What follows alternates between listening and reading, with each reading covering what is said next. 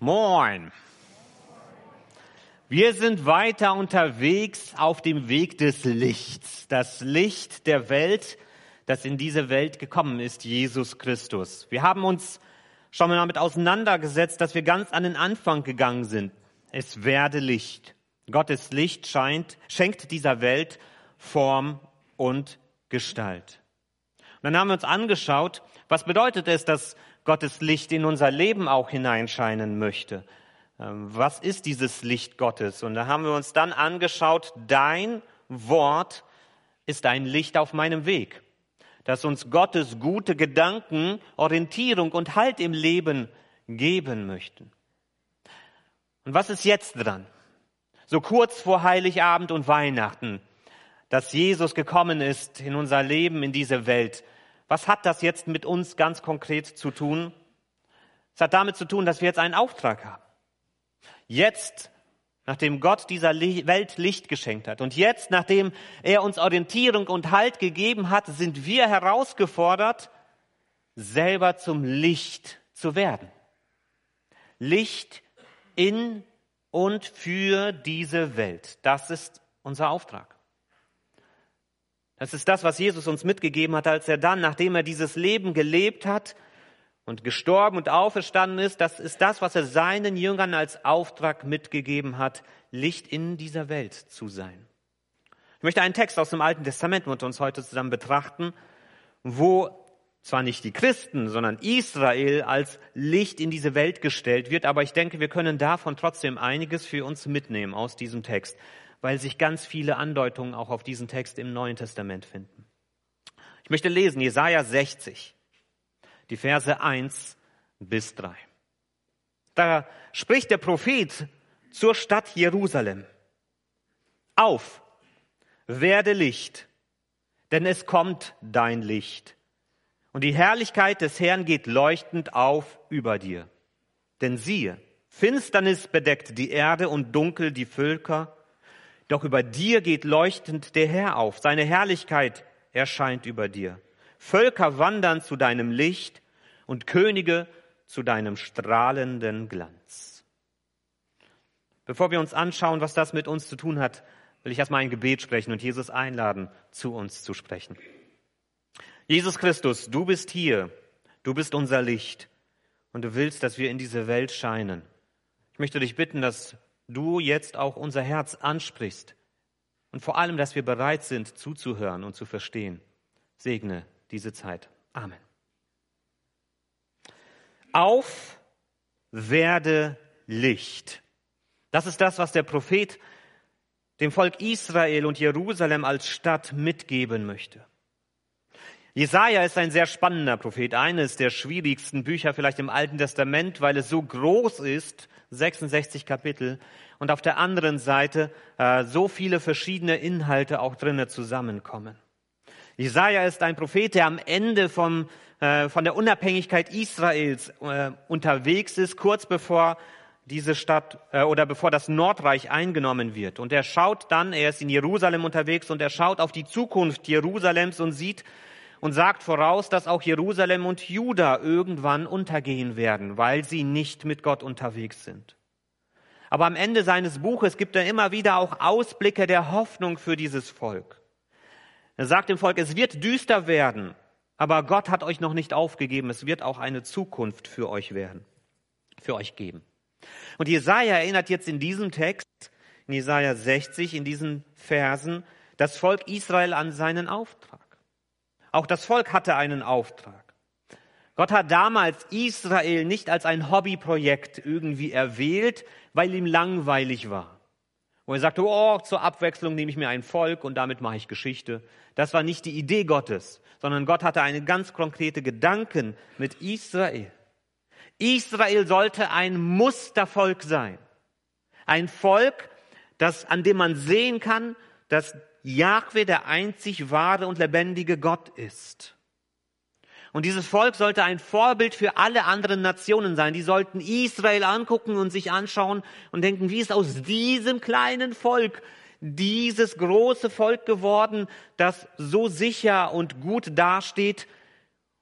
Und da muss etwas mit diesem Gott zu tun haben, muss das der hinter diesem Volk steht. Das war die Idee. Und hier knüpft Jesaja jetzt an.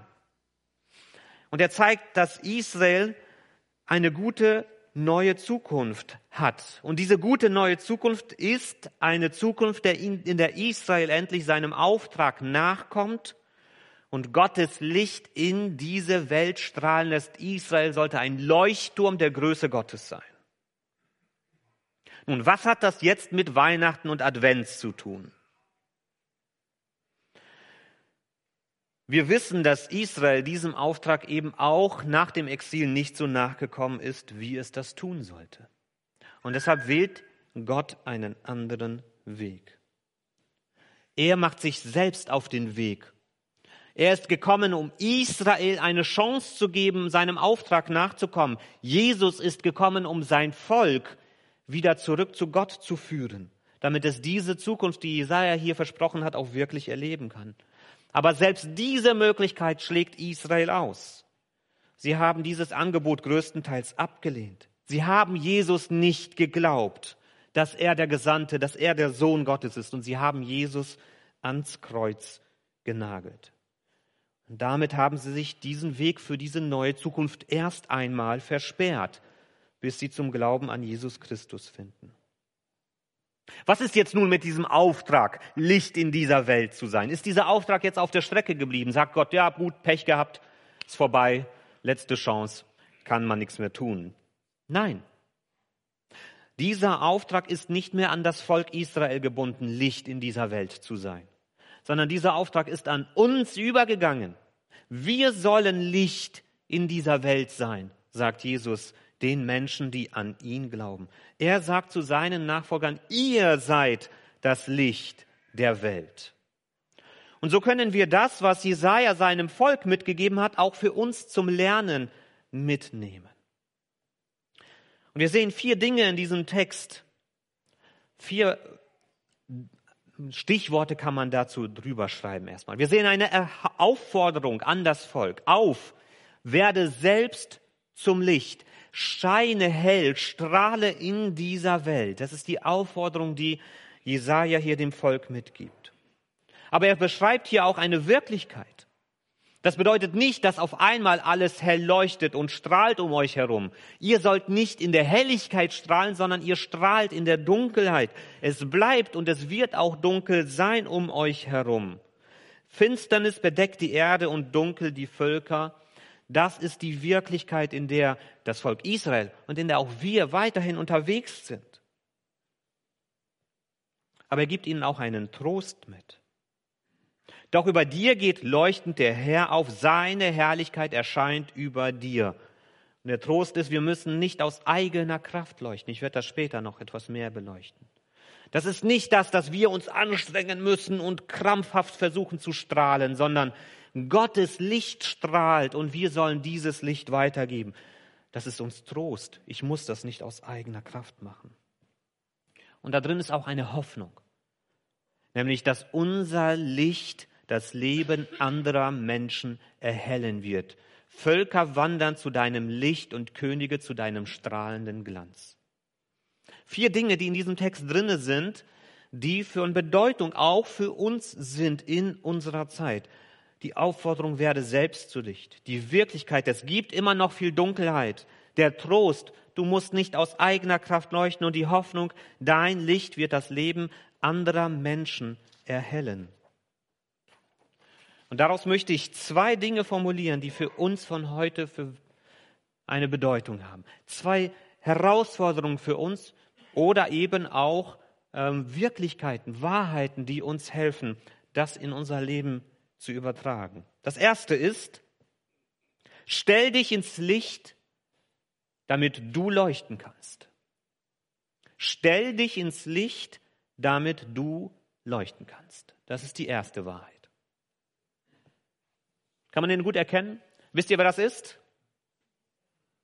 Buzz Lightyear. Bis zur Unendlichkeit und viel weiter. Was passiert mit diesem? Seht ihr, was, was mit dem los ist? Es ist dunkel, aber man sieht ihn. Wieso? Hat jemand den Film gesehen? Was kann Buzz Lightyear in der Dunkelheit? Leuchten. Vielleicht kennt ihr so Spielzeug, das in der Dunkelheit leuchten kann. Der hat keine Batterien, die das ermöglichen. Wieso kann der in der Nacht leuchten? Kennt jemand das Geheimnis dahinter? Hm? Die Kinder fehlen. Ihr wisst das nicht? Habt ihr, habt ihr keine Uhren, die in der Nacht leuchten können, selbst wenn sie nicht elektrisch betrieben sind? Fluoreszierend ist das Stichwort. Die Chemiker, Phosphoresz, Phosphoreszenz nennt man das. Es gibt Stoffe, die können in der Nacht tatsächlich leuchten, wenn das Licht ausgeht. Gibt dann manchmal so Spielzeug, ebenso früher gab es, das war mein Traum, so ein Dino, den man selbst zusammenstecken kann, da musste man 20 Hefte kaufen und dann leuchtet der im Dunkeln, wenn man den einschaltet. Habe ich nie bekommen, war viel zu teuer. Phosphoreszenz. Aber wisst ihr, was das Besondere daran ist? Das Ding kann nicht aus sich selbst herausleuchten. Was braucht so ein Spielzeug, damit es leuchten kann? Licht. Wenn es kein Licht hat, kann es nicht leuchten. Aber wenn es Licht hat, dann lädt es sich mit diesem Licht, könnte man so sagen, auf und kann in der Dunkelheit Orientierung geben, kann leuchten, kann das Licht weitertragen in die Dunkelheit. Das Problem damit ist, was passiert nach einigen Stunden? Es wird wieder dunkel. Es verliert seine Leuchtkraft. Und wo muss es dann wieder zurück? Ins Licht. Es muss immer wieder ins Licht, damit es leuchten kann. Und ich finde, das ist genau das, was unser christliches Leben auch beschreibt. Wir sollen in dieser Welt leuchten, aber wir können das nicht aus eigener Kraft, aus uns selbst heraus, sondern wir können nur das Licht weitergeben, das wir vorher in uns hineingelassen haben. Wir können nur dann leuchten, wenn wir uns wieder und wieder bewusst in Gottes Licht hineinstellen, damit sein Licht uns zum Leuchten bringt. Ansonsten bleibt es finster. Das ist das Geheimnis eines christlichen Lebens, dass wir uns immer wieder ins Licht hineinstellen. Jesus greift diesen Gedanken ein Stück weit auf in Lukas 11. Da spricht er darüber, was wichtig ist, damit unsere Seele leuchtet. Dein Auge gibt dem Körper Licht. Wenn dein Auge gesund ist, dann wird auch dein ganzer Körper hell sein. Wenn es aber krank ist, dann wird dein Körper finster sein. Achte also darauf, dass in dir nicht Finsternis statt Licht ist. Wenn dein ganzer Körper von Licht erfüllt und nichts Finsteres in ihm ist, dann wird er so hell sein, wie wenn die Lampe dich mit ihrem Schein beleuchtet. Wir sollen leuchten aber nicht aus eigener Kraft, sondern der Schlüssel dazu ist, dass wir Gottes Licht in unser Leben hineinlassen. Nur dann können wir das auch weitergeben. Jesus betont, wie wichtig es ist, dass in uns Licht und nicht Finsternis herrscht, was die Oberhand behalten soll. Und was bedeutet das, dass Licht in unserem Herzen sein soll? dass in uns keine Finsternis sein soll. Das hat mit unserem Charakter zu tun, mit unseren Werten und mit unseren Überzeugungen. Diese müssen von Licht geprägt sein. Unser Herz und unsere Seele, unsere Einstellung, wie wir über andere denken, wie wir mit anderen Menschen umgehen. Unser innerer Mensch muss von Licht Gottes erfüllt sein. Wie gelingt uns das? Ganz bestimmt nicht, indem wir es, wie gesagt, aus eigener Kraft versuchen, gut zu werden und gut zu leben. Das wäre so ein wenig wie Baron Münchhausen, der sich an den eigenen Haaren aus dem Morast zieht, wenn wir versuchen, aus eigener Kraft ein gutes Leben zu leben. Als wüssten wir, was das heißt, gutes Leben leben. Als hätten wir selber in uns eine Idee davon. Haben wir nicht. Aus Dunkelheit entsteht nicht einfach Licht. Und wenn wir wollen, dass in unseren Herzen Licht brennt, Licht, das anderen Menschen hilft zu sehen, wenn wir uns als Menschen zum Guten verändern wollen, dann geht das nur, wenn wir uns zum Guten verändern lassen. Und das geht nur, wenn wir uns in das Licht Gottes hineinstellen und Gott in unser Leben hineinleuchten lassen. Und das bedeutet ganz konkret, dass wir zu dem gehen, der sagt, ich bin das Licht der Welt. Aus ich bin das Licht der Welt kann nur werden, ihr seid das Licht der Welt, weil ihr in meinem Licht unterwegs seid. Unser Leben muss sich an Jesus Christus ausrichten. Deshalb heißen wir Christen, weil wir Christus über und vor alles stellen, was in unserem Leben passiert. Ich bin das Licht der Welt, sagt Jesus. Und so wie Bass nur leuchten kann, wenn er vorher angestrahlt worden ist, so können wir nur dann unser Leben zum Leuchten bringen, wenn das Licht der Welt uns sein Licht geschenkt hat. Also, nicht aus eigener Kraft gut werden, sondern indem wir uns mit Jesus beschäftigen.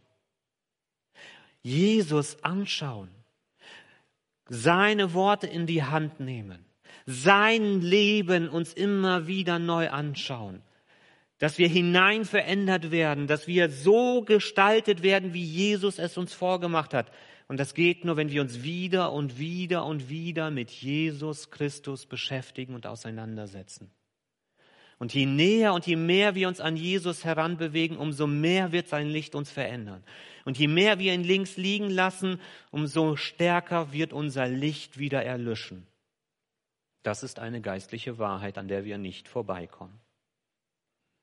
Und wir brauchen Jesus nicht nur als ein gutes Vorbild, über das wir meditieren, so wie manche andere über irgendwelche Philosophen, sondern wir brauchen Jesus als diesen lebendigen, wahren Gott, der Mensch geworden ist und der heute noch lebt und dass das eine Wirklichkeit ist, dass wir das annehmen, in unser Leben hineinlassen, als den lebendigen Gott, der uns durch sein Wort und durch sein Leben und durch seine Gegenwart wirklich verändern kann. Nur so können wir leuchten. Stell dich ins Licht, damit du leuchten kannst. Das ist das Erste. Das Zweite. Lass dein Licht strahlen, damit es wirken kann. Lass dein Licht strahlen, damit es wirken kann. Ich möchte euch eine revolutionäre Taschenlampe vorstellen. Und ich bin sicher, wenn ich die euch vorgestellt habe, dann werdet ihr die alle kaufen wollen und ich werde richtig reich. Ich zeige sie euch mal. Ich, ich habe eine Demonstration. Ich hoffe, das kennt man in diesem Licht. Das ist ein bisschen schwer, aber ich hoffe, ihr versteht das. Also da ist ein Mann und der hält meine Taschenlampe in der Hand, die ich euch verkaufen möchte. Also unten links sieht man den und der hält die Taschenlampe in der Hand und die strahlt in die Nacht hinaus. Krasse Taschenlampe, oder? strahlt hell in die Nacht hinein, man kann alles erkennen. Ähm, wunderbar. Seht ihr die Taschenlampe? Seht ihr das Licht der Taschenlampe? Wie? Doch, natürlich, die ist eingeschaltet. Ihr wisst ja, wie das ist, wenn man so in der Dunkelheit unterwegs ist und plötzlich geht ein helles Licht an. Was stört dann? Das blendet, nicht wahr? Ist so nervig, wenn man so ein helles Licht einschaltet in der Nacht. Das ist man erstmal geblendet. Sehr unpraktisch. Und deshalb habe ich mir gedacht, nein, ich mache eine Taschenlampe mit dunklem Licht. Das stört dann nicht so in der Dunkelheit. Die strahlt in die Nacht hinein, passt sich an, das ist so ein bisschen Chamäleonlicht. Es blendet niemanden, es stört niemanden. Es passt sich der dunklen Umgebung perfekt an. Würdest du so eine Taschenlampe kaufen? Ich nehme Vorbestellungen an. Wer würde so eine Taschenlampe kaufen? Mit dunklem Licht? Nein? Also da muss ich, ich glaube, ich muss an meinem Geschäftsmodell noch so ein bisschen arbeiten. Okay. Das ist das, was man erwartet, richtig? Eine Taschenlampe mit hellem Licht, nicht mit dunklem Licht. Altmodisches Zeug. Was ist das Ziel der Taschenlampe? Ist es das Ziel der Taschenlampe, dass sie in dunkler Umgebung nicht stört und dass sie sich dem Umgebungslicht anpasst? Nein. Sie macht keinen Sinn, wenn sie nicht leuchtet und wenn das Licht nicht zu sehen ist und wenn es sich nicht abhebt von der Dunkelheit. Eine Taschenlampe mit dunklem Licht ist absolut sinnlos. Funktioniert einfach nicht. Und es gilt sogar, ich sehe die ganzen Werbungen für Taschenlampen, gerade wenn es Winter wird, militärische Taschenlampe, so hell, dass du damit dein Auto verbrennen kannst oder keine Ahnung was. Je heller, umso besser. Das ist das Ziel einer Taschenlampe. Je heller, umso besser. Je stärker sie sich von der Dunkelheit absetzt, umso mehr Sinn hat sie. Genau das ist das, was Jesus uns mitgeben möchte. Matthäus 5. Ihr seid das Licht der Welt. Eine Stadt, die auf einem Berg liegt, kann nicht verborgen bleiben. Man zündet auch ein, nicht ein Licht an und stülpt ein Gefäß darüber, sondern man stellt es auf den Leuchter, dann leuchtet es allen im Haus. So soll euer Licht vor den Menschen leuchten, damit sie eure guten Werke sehen und euren Vater im Himmel preisen. In Lukas 11 ging es um die Voraussetzung dafür, dass wir überhaupt leuchten können, nämlich, dass unser Herz vom Licht erfüllt ist. In Matthäus 5 hier geht es um die Bestimmung von Licht. So wie eine Taschenlampe mit dunklem Licht natürlich völliger Unsinn ist, so ist es unsinnig, eine Lampe anzuzünden und sie dann zu verstecken. Das bringt gar nichts, weil Licht leuchten soll und weil Licht die Dunkelheit durchbrechen soll. Und dafür muss es als Licht sichtbar sein und es muss sich von der Dunkelheit unterscheiden. Das ist die Voraussetzung dafür, dass Licht sinnvoll ist. Paulus schreibt in Epheser 5. Früher gehörtet ihr selbst zur Finsternis, doch jetzt gehört ihr zum Licht, weil ihr mit dem Herrn verbunden seid. Verhaltet euch so, wie Menschen des Lichts sich verhalten. Ihr wisst doch, die Frucht, die vom Licht hervorgebracht wird, besteht in allem, was gut, gerecht und wahr ist. Deshalb überlegt bei dem, was ihr tut, ob es dem Herrn gefällt. Seid Licht und lebt als Kinder des Lichts. Und das bedeutet, hebt euch ab von dem, was nicht Licht ist. Nur dann seid ihr Kinder des Lichts. Und nur dann kann euer Licht in dieser Welt einen Unterschied machen. Aber Achtung, das ist wichtig. An dieser Stelle kommt es auf die Ausrichtung, auf die richtige Ausrichtung an, sonst läuft es schief. Jesus sagt in Matthäus 5 nicht, macht euch Gedanken darüber, dass die Menschen einen tollen Eindruck von euch haben. Das sagt er nicht. Er weckt den Eindruck davon, dass alles gut und richtig bei euch ist. Das sagt er nicht. Bemüht euch darum, dass die Menschen einen tollen Eindruck von euch haben. Das sagt er nicht. Jesus will keine christlichen Blender-Influencer und er möchte kein christliches Virtue Signaling, wo wir zeigen, wie toll wir sind, obwohl im Hintergrund alles schief ist als würde Hauptsache die Wahrnehmung stimmen und die Menschen mich dafür bewundern, wie toll ich bin, als würde es darauf ankommen. Darauf kommt es nicht an. Das, worauf ich mich ausrichte, das, was mein Ziel ist, bestimmt am Ende auch über das Ergebnis. Und es ist nicht mein Ziel, dass Menschen mich dafür bewundern, wie fromm und gut ich bin. Wenn ich versuche, das zu erreichen, dann werde ich scheitern damit. Und dann wird landen wir oft in diesem christlichen, frommen, heuchlerischen Getue. Das ist nicht mein Ziel. Deshalb ist der erste Punkt von vorhin so wichtig. Ich stelle mich ins Licht und ich konzentriere mich auf Jesus. Nicht darauf, dass ich gut bei den Menschen ankomme. Aber wenn ich das tue, wenn ich mich auf Jesus ausrichte, dann wird sein Licht durch mich leuchten und es wird gesehen werden. Dann wird mein Leben einen Unterschied machen und mein Leben wird erkennbar anders sein. Die richtige Reihenfolge. Ich konzentriere mich auf Jesus und lasse dann zu, dass mein Licht in dieser Welt leuchtet. Aber umgekehrt gilt auch. Ich darf keine Sorgen davor haben, durch meinen Glauben und meine Überzeugungen in unserer Gesellschaft herauszustechen. Wir haben unsere Grundwerte und Überzeugungen. Und zu diesen dürfen wir uns mutig bekennen. Und die sollen sich in unserem Lebensalltag widerspiegeln. Dass wir uns zum Wert von Ehe und Familie bekennen und dass Kinder sichere Familien brauchen. Aber auch, dass wir für diejenigen da sind, die daran gescheitert sind. Dass wir ehrlich und aufrichtig leben wollen, selbst wenn das mit Nachteilen für uns verbunden sein kann. Dass wir nicht irgendwas vormachen, was nicht Wirklichkeit ist. Dass wir bereit sind, uns in Menschen zu investieren, die andere vielleicht längst aufgegeben haben. Dass wir die Schuld nicht nur bei anderen suchen, wie das heute so oft der Fall ist, sondern dass wir bei uns selbst damit anfangen. Dass wir bereit sind zu vergeben und dass wir nicht unversöhnlich auf andere heraus, ab, herabsehen. Dass wir für das Leben sind, vom Ungeborenen bis zum Sterbenskranken. Dass wir tatsächlich Werte haben, die uns in unserer Gesellschaft immer mehr wegbrückeln. Und dass wir uns dazu mutig bekennen. Und dass wir nicht versuchen, Dunkellicht zu sein, das sich irgendwie vom Hintergrund nicht mehr abhebt, um bloß keinen ins Auge zu stechen, um bloß keine Verwirrung zu stiften, damit die Menschen sich bloß nicht irritieren lassen von meinem Licht. Sondern unser Auftrag ist es zu leuchten.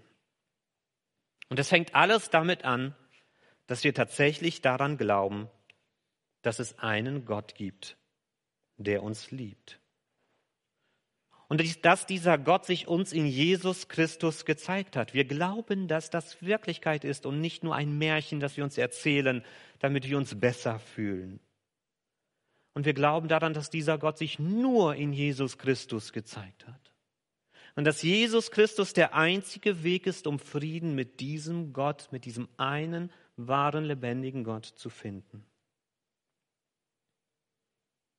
Wir müssten unseren Glauben anderen Menschen nicht wie eine Torte ins Gesicht klatschen. Das ist nicht unser Auftrag. Aber wir sollten auch keine Furcht davor haben, dass andere vielleicht irritiert und manchmal auch geblendet werden.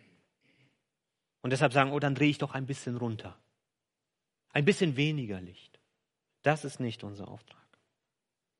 Auf, werde Licht denn es kommt dein Licht und die Herrlichkeit des Herrn geht leuchtend auf über dir. Stell dich ins Licht, damit du leuchten kannst. Lass dein Licht strahlen, damit es wirken kann. Amen.